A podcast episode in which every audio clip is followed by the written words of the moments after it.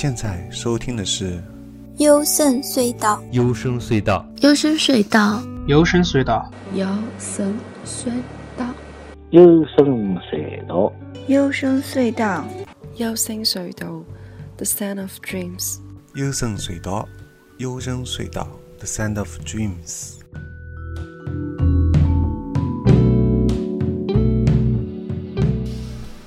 我是高尔基啊，这期节目呢是真实的超自然现象的专题节目的，嗯，应该是第四集吧。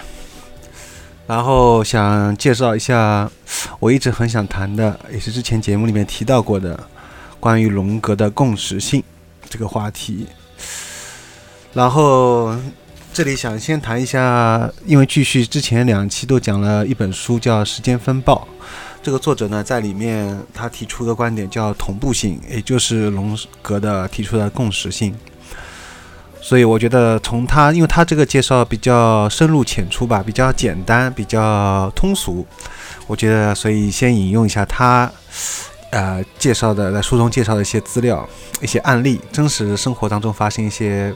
比较有趣的这些事情，从这个入手，我觉得来介绍一下共识性会比较好玩，比较让大家可能会觉得不是那么的晦涩。首先是他这个作者的母亲啊，他一个喜欢购买彩票，呃，大家可能也买过彩票吧，但很少人中，嗯，他每周都要买同样数量彩票，并且一连坚持了四年。但是呢，没有赢得任何东西。在一九九九年秋天的一天呢，我陪他在一家商店里面买东西，在付钱的时候呢，出纳员啊对妈妈说：“好巧啊，正好是七点七七英镑，它一定会成为你的幸运数。”可是当我们返回停车场那边时候，一开始我们并没有在意，但返回停车场的时候却意外发现，靠在我们汽车旁边那辆汽车。在牌照上面，最后三位数字正好是七七七，三也是三个七。那么我和妈妈就觉得有点巧了。这时候我们准备驾车离开的时候，又发现我们汽车上面的里程指示器最后三位数字也是七七七。那么那个一个星期里面呢，我的母亲在买彩票时候啊，就专门买带有七的这个号码。结果呢，虽然没有买到带有七七七这样的彩票。但有一张出现七七号码的彩票，确实他中了奖。那么这个奖金数额不多，不过考虑到概率只有几百分之一啊，那么这样中奖又经过他的精心策划，所以就就觉得具有不寻常的意义了。那么大家都知道，彩票这个中奖概率一般是几百万分之一。那么彩票通常号码能够中奖，纯粹出于巧合。所以中奖本身并不具有某种必然性。那么，同样在原子里面呢，当大量的原子跃迁反复发生的时候，每个量子跃迁都有可能出现奇迹，或早或晚，或在这里，或在那里。作为研究者呢，如果对这个要仔细观察，势必会注意到其中情况，目睹奇迹发生。这就有点像。有一个股票的分析师叫杜月华，他讲的出中枢的这个一笔，就是你会发现人生大多数情况你都是很平淡，对吧？突然有有一段时有可能很短的时间里，突然你感觉到，呃，要风得风，要雨得雨。当然，大部分人都没有经历过，包括我在内也，很少有一就可能很短的一段时间，啊，这个就相当于出中枢的一笔啊。那么在上述的巧合当中，似乎别有争议。那么这个七。到底扮演了一个怎么样的特殊的一个角色呢？不过我想啊，它可能正是向我们揭示了在霍兰性之外存在一种特殊现象，也就是同步性。就就是什么意思呢？就是不同的事件或者现象可以在时间上面同时出现，它有一种特殊的有意义的巧合。这样一种巧合呢是很有意义的，它不像一般我们说的，好像看似就是纯粹的巧合。嗯。那么这一点正好也是荣格和弗洛伊德的分歧所在，因为弗洛伊德他一直觉得这就是巧合，他觉得哪怕他看到这种像七七七，他最后他的妈妈用七买到了这个彩票，在弗洛伊德眼里，可能他也觉得这个只是一种没有意义可以去研究的，而在荣格眼里，它是一种非常有意义的，并且荣格提出了自己的观点，就是共识性。那么同步性呢，固然也是一种各种现象偶然的随意的组合，不过这种偶然事件并非是概率使然，其中含有未知的隐藏的法则，而且这个法则呢，我觉得呃也有点像吸引力法则，嗯，有点像荣格说的共识性和吸引力法则的共有的东西。而且除了这些人之外，还有一个诺获得诺贝尔奖的奥地利量子物理学家，叫沃尔夫·泡利。他通过研究同步性，发现了泡利不相容不相容原则。所以呢，他和荣格最后走到一块儿，他们一起研究这个所谓的巧合，然后把彼此的观点形成两篇很长论文，并且最终作为一本书而出版。讨论探讨了现实是如何产生问题。那么这本书也有中译本了。这本书叫《当泡利遇上荣格》，副标题叫《心灵、物质和共识性》，是两呃一个美国人戴维·林道夫写的，湖南科学技术出版社出版的。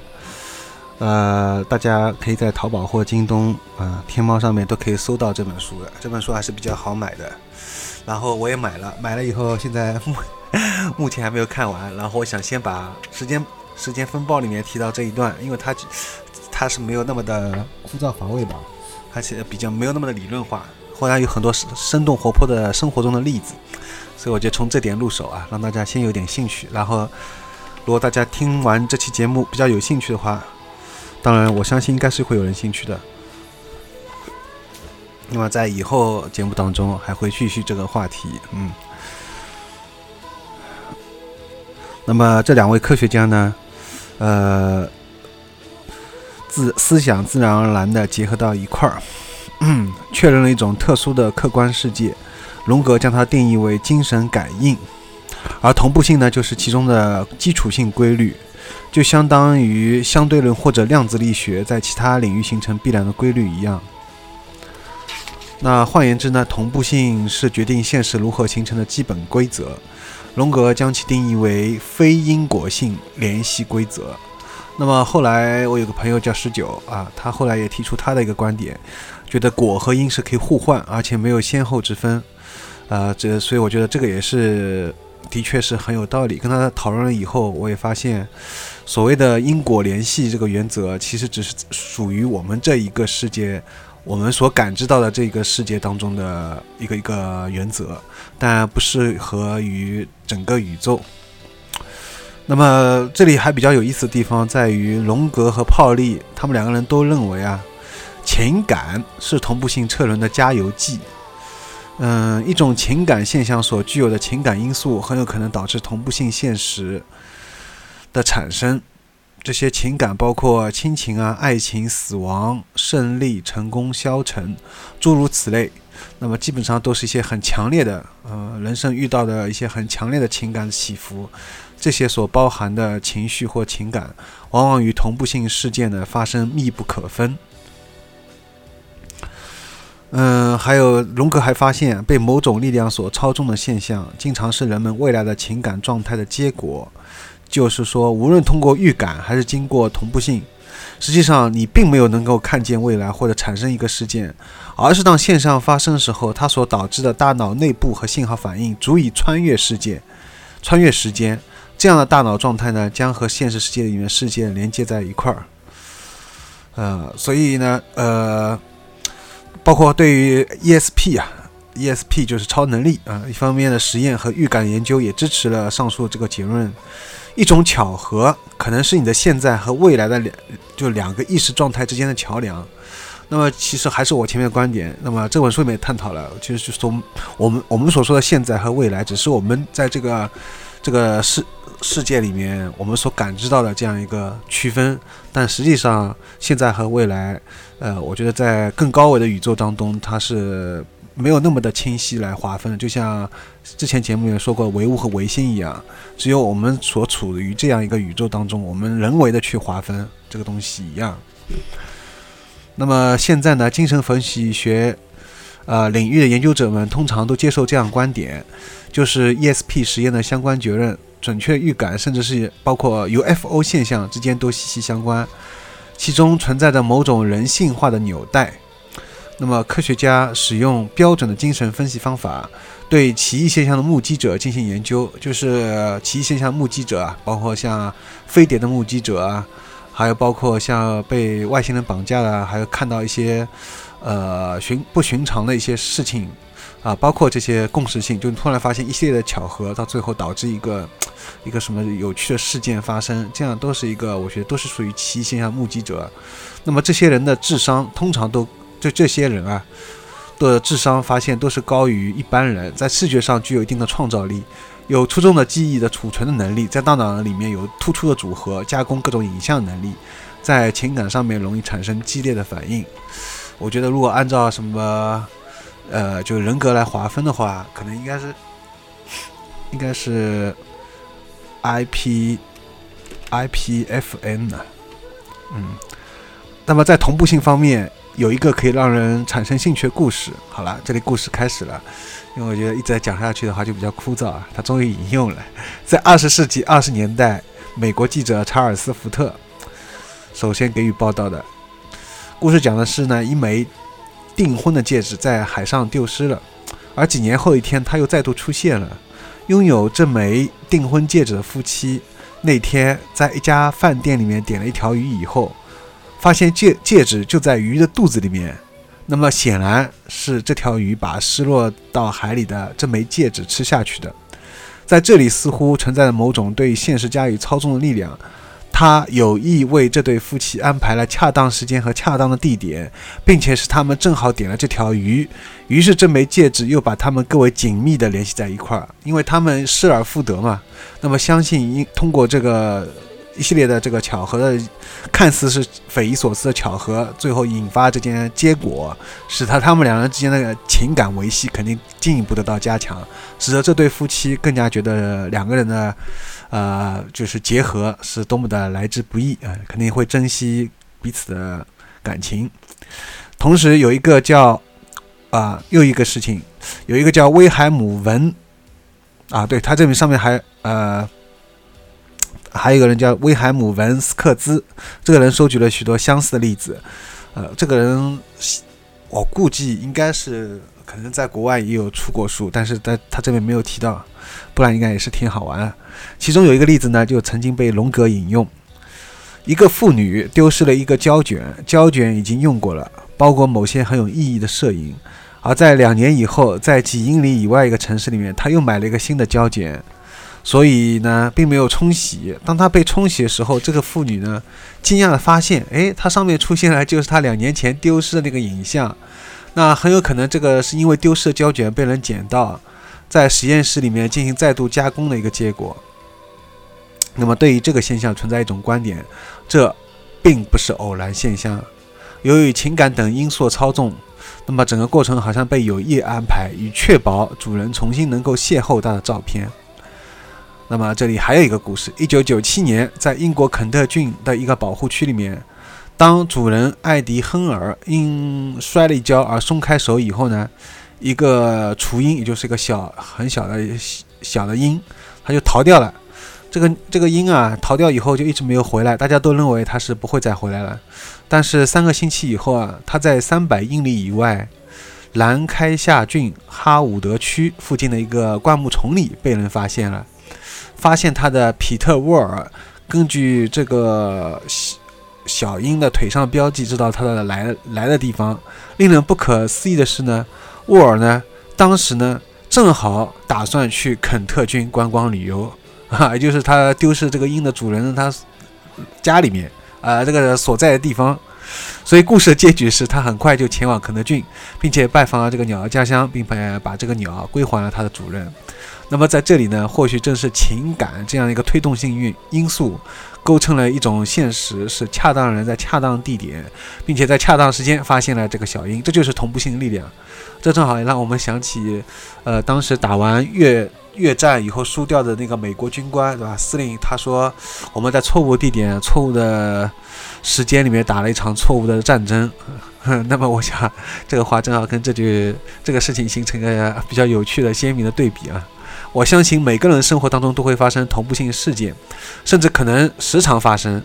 不过，我们对于他们的存在可能经常熟视无睹，尽管他们悄无声息地影响着我们的生活，对不对？我们经常，其实大家可以回忆一下啊。接下来可以回忆一下，我们来再听一段润隧道淘宝店广告，然后大家可以回忆一下。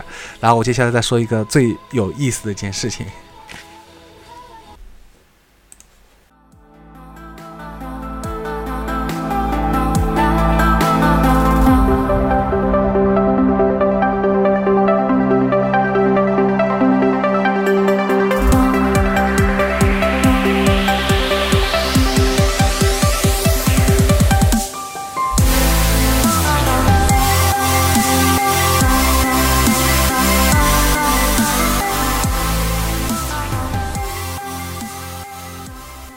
优声隧道官方淘宝店十周年庆活动开始了，全场最低七折起。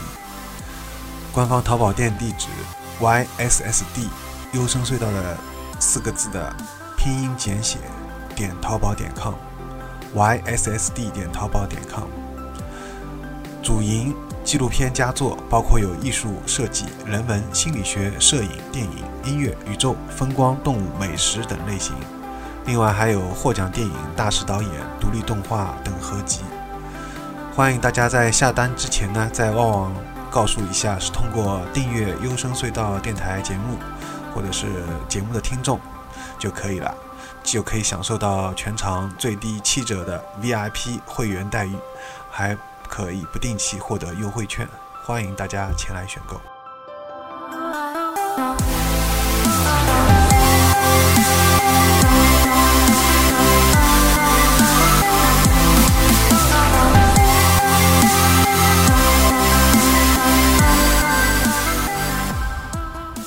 好了，我们来继续回到节目当中来。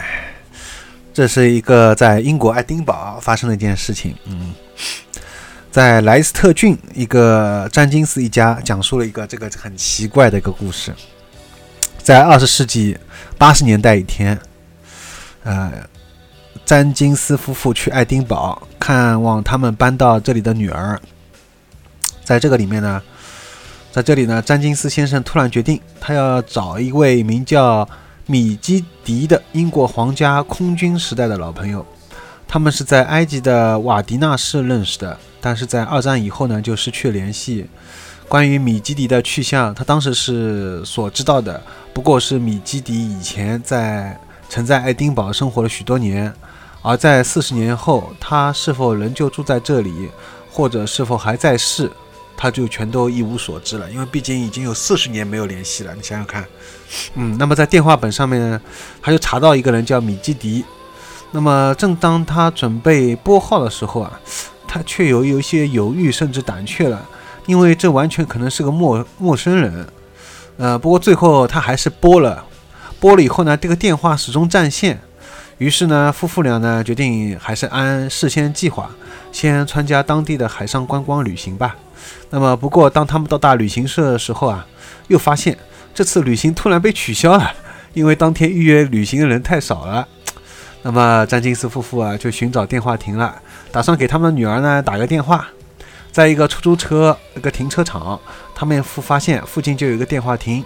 于是呢，詹金斯夫人啊，是詹金斯的夫人啊，走了过去。当他拨电话号码的时候呢，那么她的丈丈夫啊，在电话亭外面的人行道上面。就随便散散步，这时候一辆出租车开过来了，停下来，并且为顾客打出费用单。这个时候呢，距离非常近，那么以至于啊，詹金斯先生能够看清楚这个驾驶执照上面的司机的名字。哎，大家猜到了没有？他正是詹金斯先生多年来失去了联系的老朋友。你说这个当中所有的环节，如果差一个？他们就不会碰到一块，对不对？只要有一个环节没有、没有、没有、没有可能正好的话，就两个人就肯定碰不到了嘛。然后这个真实发生的事情呢，呃，我可以推荐大家还可以看一部动画，叫《丹麦诗人》啊，我是非常非常喜欢这部动画的。呃，他所表达的这个意思差不多也是跟这个，但是《丹麦诗人》因为他还有。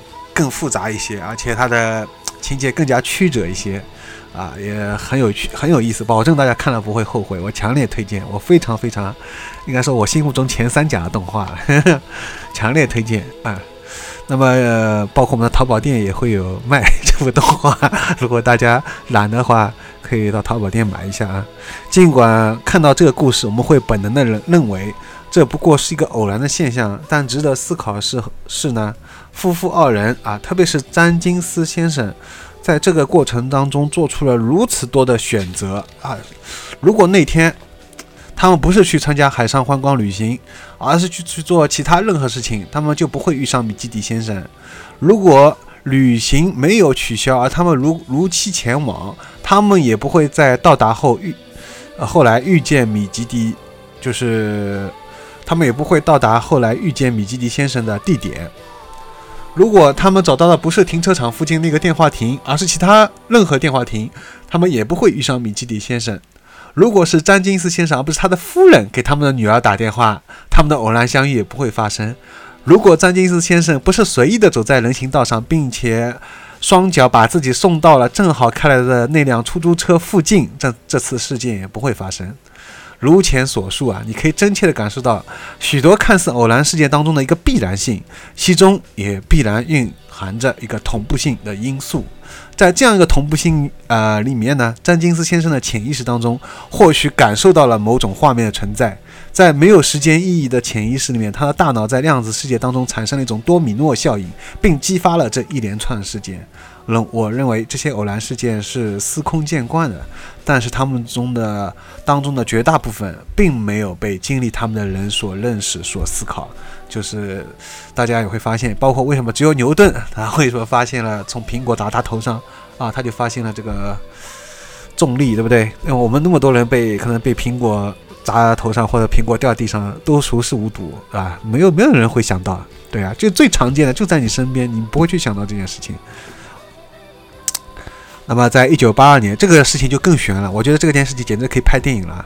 呃，呃英国，同样也是在英国，莫西塞德郡。这个例子呢，是由莫西塞德郡的比尔·威廉斯先生提供的。在一九八二年的一天，他急于找到一把特殊类型的锤子，以解以解决一件家务活。那么，他就转遍了当地商店，但是没有买到。他感到很沮丧。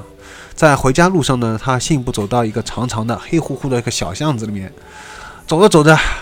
就意外的迷失了方向。那么，正当他茫然四顾，准备寻找出路的时候啊，突然听见了一种碰撞声。诶，接着有什么东西落到他面前地上了。他定睛看去，啊，他看见居然就自己所需要那个锤子，而且他显然从上面掉下来的。那么他就抬头了，看到上面有一排有一排开启的窗户，显然工具是从那里掉下来的。不过呢，很奇怪是窗口没有任何人，就是引颈张望。可能是因为有人意识到锤子或许击打到了下面某个过路者，所以心虚的迅速离开现场。那么比尔就捡起了锤子，心里高兴的不得了，还低声道了声谢谢。好了，这个就是这世界几乎将是无巧不成书嘛，对吧？这个正因为那么巧，所以才写进了书里面。这真是这真实发生的事情，不不是什么纯属纯属巧合啊。不是什么纯属巧合，把本故事虚构，纯属如有雷同，纯属巧合。这个是真的是 本故事纯属真实，真的是真实。如有雷同，不是巧合，对吧？究竟是什么样的力量促成了这样的巧合，居然把他梦寐以求的锤子从天上扔了下来？我们经常有句话说，不可能从天上掉馅饼的，但是他这个相当于从天上跳掉馅饼，因为他正好需要这个东西。这种表面上非常不可思议的偶然现象。究竟包含了怎样推动因素呢？它能够是比尔偶然走进一个恰当的地方，并且迫使拿这样一把锤子人出现在那个窗口上，在恰当时间松开手，当然是打双引号的，他也是不想松开的。那么锤子最后掉下来，成为一尔比尔意外获得天使的礼物。好了。那么在节目最后啊，本来还想再引用一下这个作者自己亲身经历的一个一系列的一个巧合事情，但时间有限，我只能把这个事情放在以后的关于共识性的节目当中来讲一讲。那么这期节目先到此结束。在节目最后呢，希望大家，如果你我相信，肯定每个人都会或多或少遇到这一系列的类似像这期节目当中提到的这些巧合的、很有趣的事情，而且最后的结果呀，也是让人比较开心的。那么，我想，如果大家有这样的事情呢，欢迎提供给我，或者是到节目当中来谈一谈你亲身经历的这些感受，可以跟我联系啊，加微信 g o r g r a s。在此呢，要特别提一下，有个节目听众叫阿姨啊，是在猫洞 mono。呃，最近我们的节目在猫弄 mono 这个上面。呃，也有发布。那么这个听众一直有关注我的节目，他在上期节目当中，后来也谈了一下自己亲身经历，嗯，我觉得还是蛮有意思的。呃，所以我觉得大家如果有兴趣的话，都可以在节目当中来谈一谈喽。最后再说一下，最近我们想做一个优声隧道的音乐 APP，啊，然后寻找一个比较合适的、比较优秀的，呃，然后价格比较合理的。A P P 的外包公司啊，想寻找这样一个能跟我们合作，呃，价格也是好商量的。那么也是联系方式，还是添加微信 G O R G R A S，或者是添加 Q Q 八八幺四八九八。好了，那么节目到此。我们节目收听方式是在微信订阅号里面搜索“优声隧道”，关注之后就可以收到每期节目的推送了。除了电台之外，还会推荐吹泡后摇、英伦闷泡、自赏日音、独立女声、专访情感、哲学、阅读、电影、剧集、动画，都在优声隧道微信订阅号。欢迎对每期节目打赏，有您的支持，优声元气满载。如果对节目有任何感想，想来做嘉宾，或者想对优声隧道订阅号投稿。都可以微信联系我，g o r g i s，优声隧道淘宝官方店，Y S S D 点淘宝点 com。那么下期节目再见，拜拜。